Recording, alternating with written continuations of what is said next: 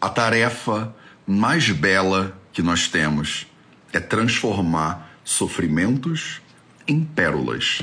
Essa frase não é minha, essa frase é da Santa Idelgarda von Bingen e a nossa homenageada de hoje, como tava demorando já, né? Vocês pediram, vocês choveram ontem. Mateus, cadê a Idelgarda, né? Uma forte personalidade que a gente tinha que homenagear nessa reta final do Projeto 0800. Vamos falar sobre essa mulher sensacional no nosso Projeto 0800 de hoje.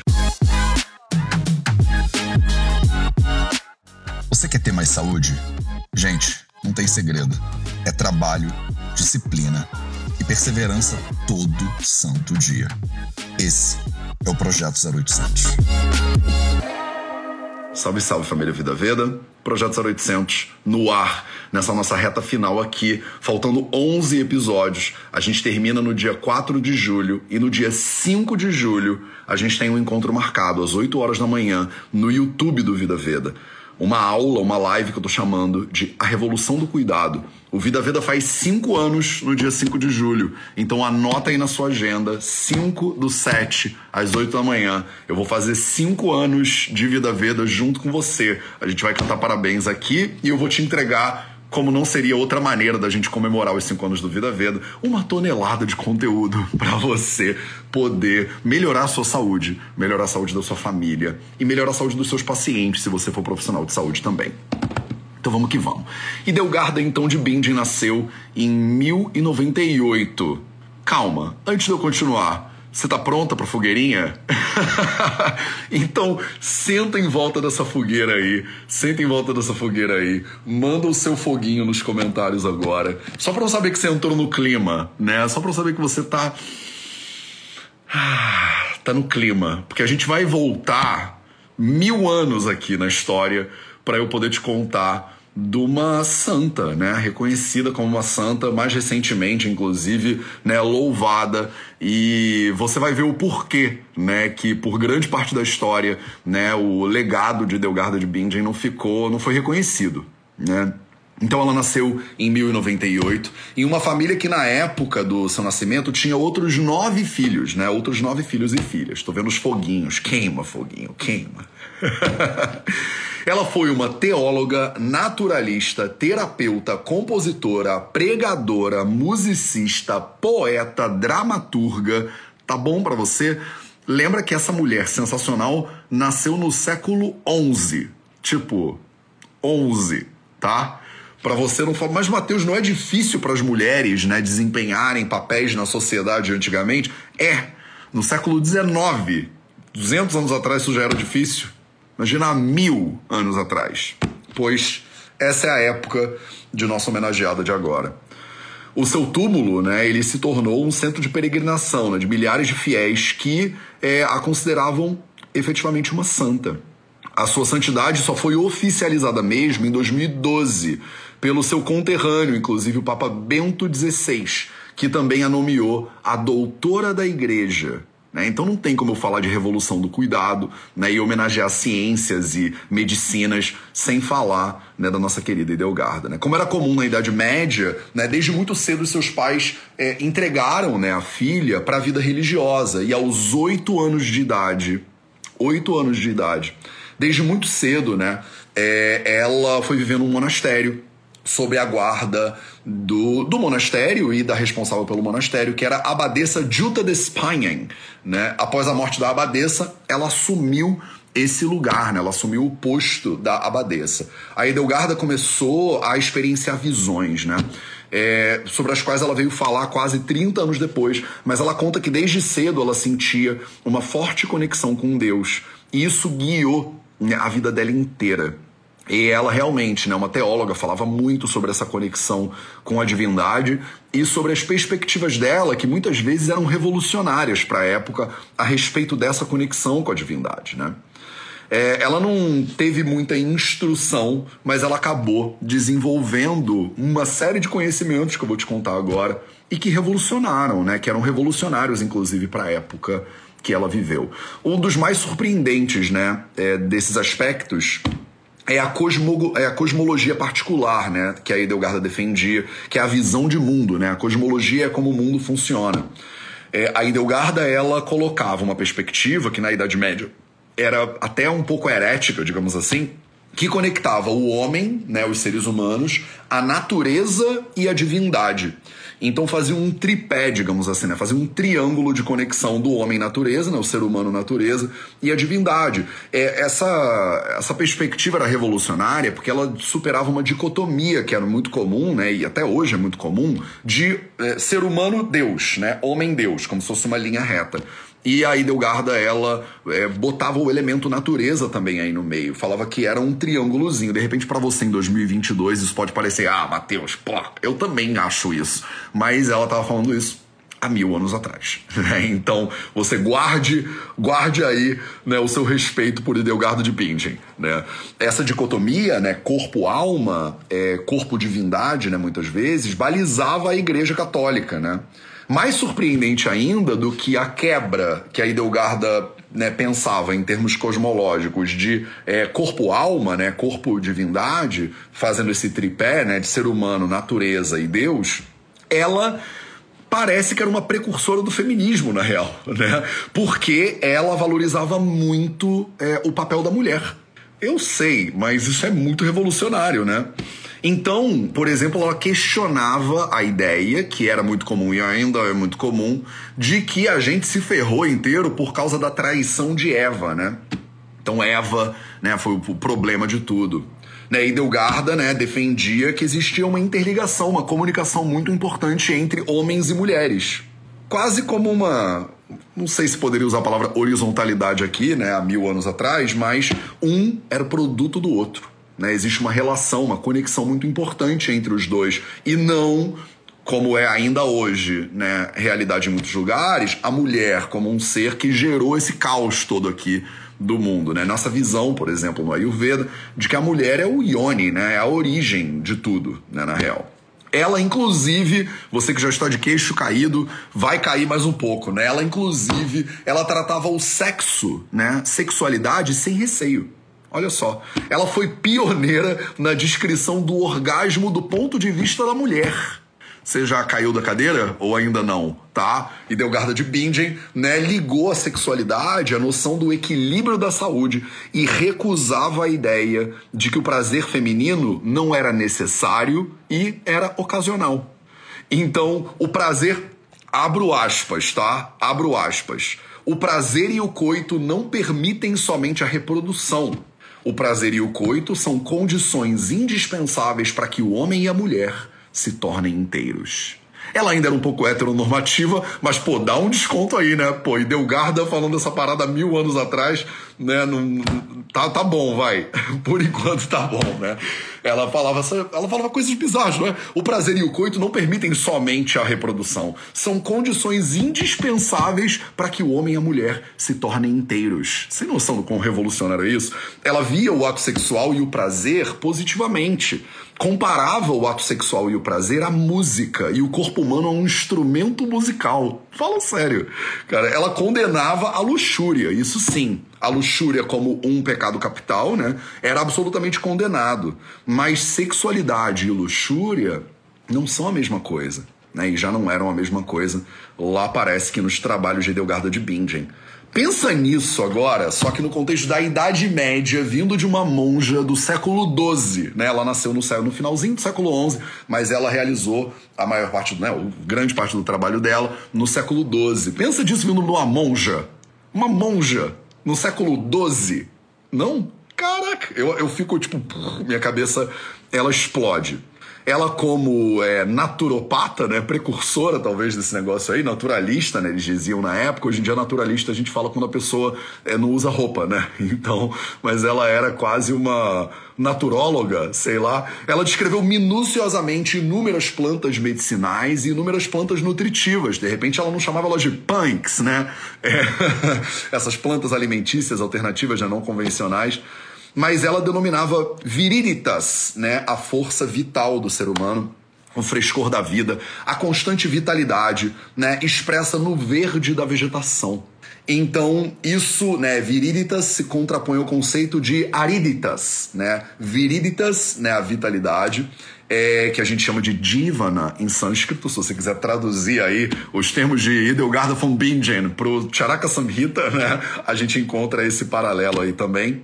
E ela contrapõe né, viriditas, o conceito de Jivana, ao conceito de ariditas, que seria secura, aridez, que é o nosso Rukshatwa, né, é, que, segundo ela afirma, né, é, advém da vingança de Deus em função da traição ou a sua separação em relação à divindade.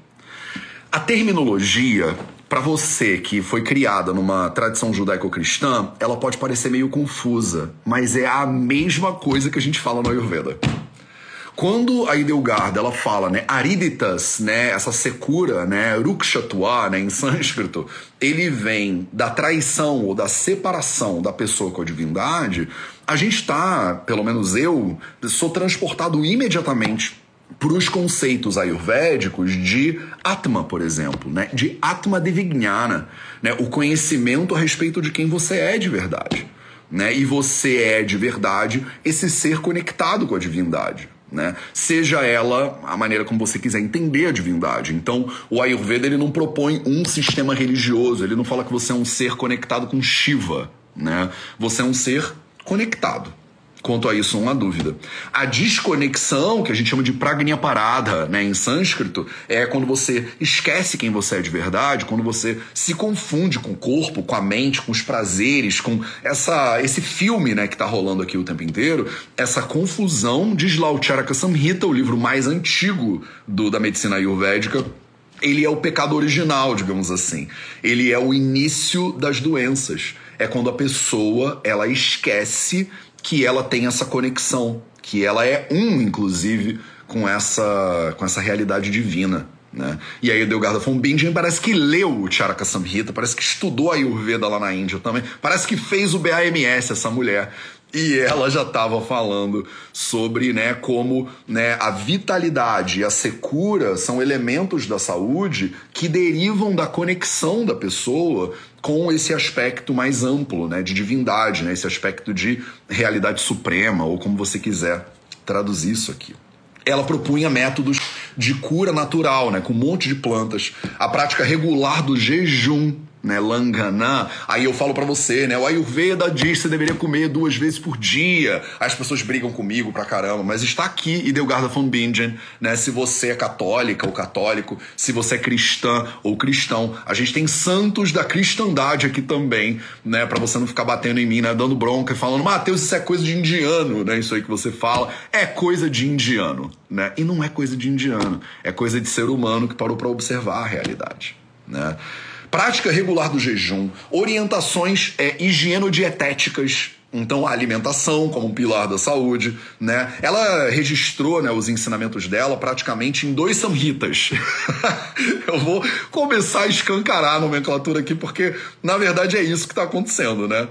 Na verdade, é isso que está acontecendo. Né? Ela escreveu dois livros, né? duas obras, dois volumes, do um Samhita, né? o Idelgarda Samhita. Aí, se fosse na Índia, teria sido chamado de Idelgarda Samhita, com dois sthanas, né? com dois volumes. O primeiro chama Física e o segundo chama Causa e Cure, né? tipo Liber Simples Medicine né? e o Liber Composite Medicine. Né? Não sei falar latim nem pronunciar latim, ninguém nunca me ensinou latim, mas o fato é que nesses dois volumes volumes né, é, publicados aí, ou escritos, elaborados por Idelgarda de Bingen, ela trazia uma visão integrativa e holística da doença. Gente, amém, né? Amém. Fala sério. Ela ia observar as causas emocionais e espirituais das doenças e trazer esse conhecimento como base, por exemplo, do adoecimento e do sofrimento humano. Ela considerava as doenças como consequência da perda da harmonia, da desintegração entre criador, natureza e criatura da desarmonia. Olha que bonitinho. Alguma coisa que gera desequilíbrio. Como é que chama aquilo que gera desequilíbrio de acordo com a Ayurveda? Não, Matheus, você não está querendo me dizer que Delgarda von Bingen também já estava pensando no conceito de doxas há mil anos atrás. Eu acho que estava. Eu acho que tava. Então, deixo aqui né, a frase, inclusive, de Delgado de Bindi, que dizia, abre aspas, saúde é harmonia entre o corpo, a alma e o espírito. Saúde é harmonia. Se você abre lá um Samhita Ayurvédico, eles falam exatamente a mesma coisa.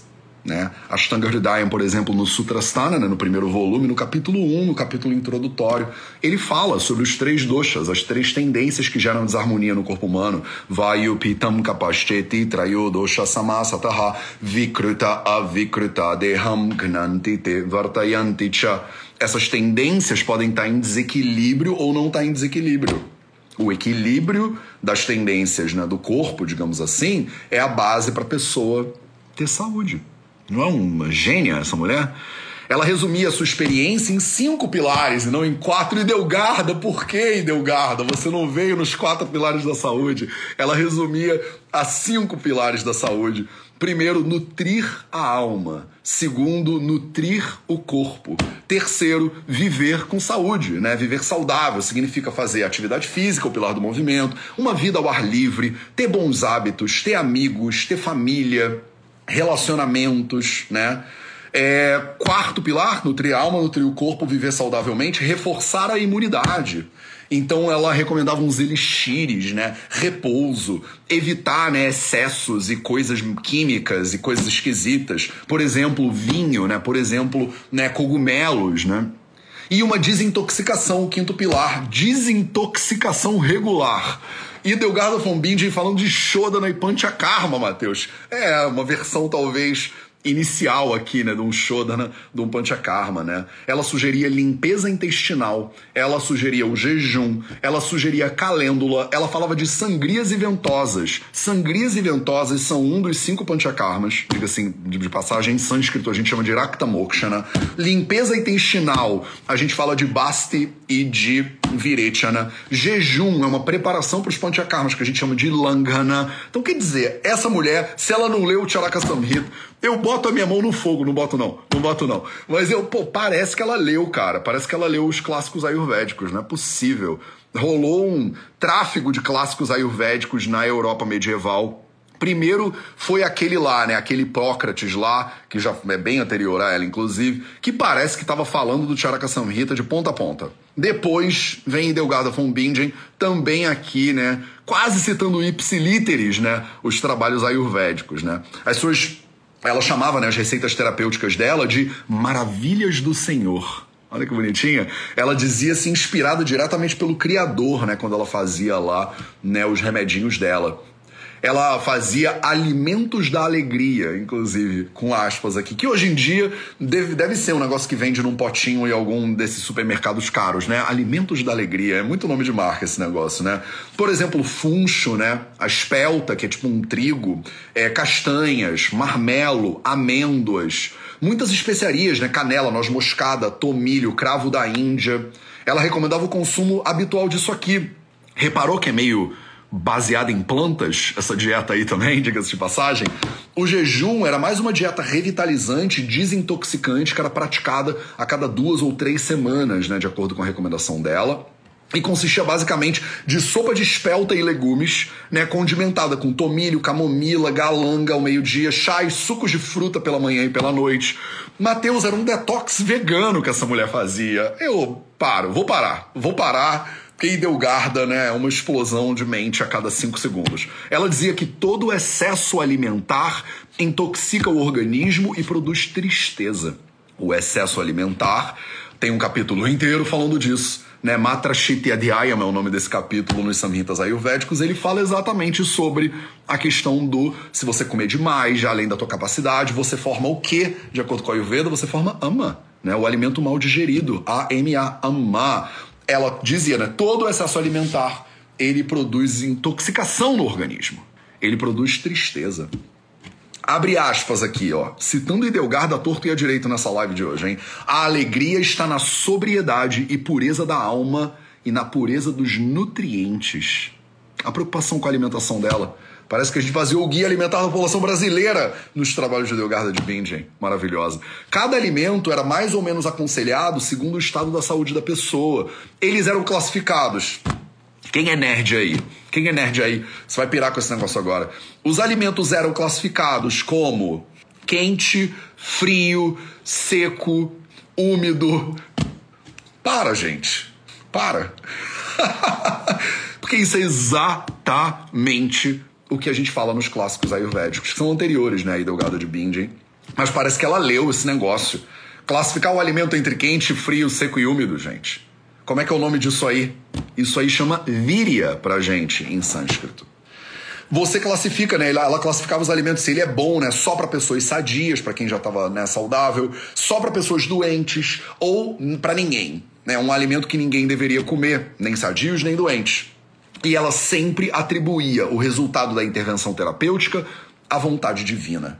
O meu guru, um dos meus gurus lá na Índia, né, o Dr. Srinivas Redmadhyacharya, ele me dizia sempre em inglês, né, ele falava assim: The doctor uh, treats, but it cures. The doc, né, o médico trata, mas é algo que cura. É isso que cura. Né? O médico nunca cura. Né? O Vaidya, ele não faz cura. O Vaidya, ele faz tratamento. Mas quem cura não é o Vaidya. É algo que a gente não tem controle.